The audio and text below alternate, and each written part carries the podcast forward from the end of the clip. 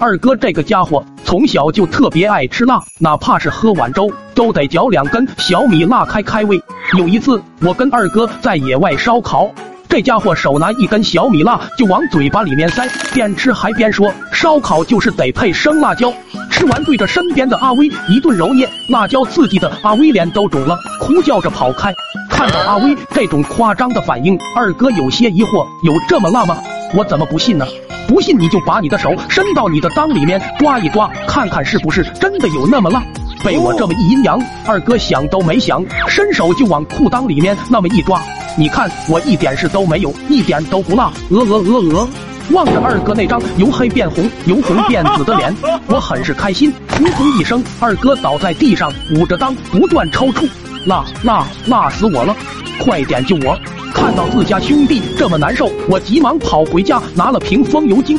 二哥，快一点涂在你脑门上，这样你就不辣了。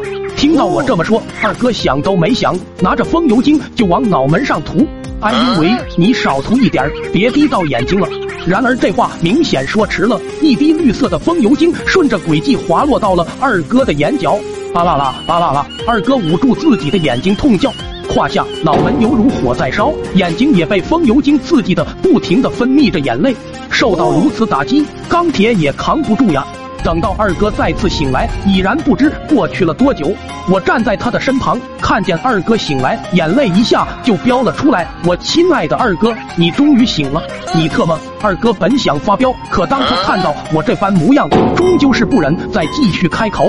第二天一大早，我跟二哥走在上学的路上。为了弥补我昨天的过错，我特意从家里面烤了两个红薯给二哥。这家伙看到好吃的，那是一口一个，两个红薯很快就进了他的肚子。我有些担心的提醒道：“吃完烤红薯，二哥你可千万别喝水，不然我怕等会晨跑的时候你会窜稀。”然而烤红薯这东西本来就干，二哥又吃的这么快，又怎么可能不喝水？到了学校的他实在是忍不住，狠狠地灌了一大口凉水。很快早操铃响起，做完操后，学校开始组织晨跑。二哥身为班级的体育委员，自然是跑在最前面。刚开始还好，有了红薯的加持，二哥只感觉自己浑身精力充沛。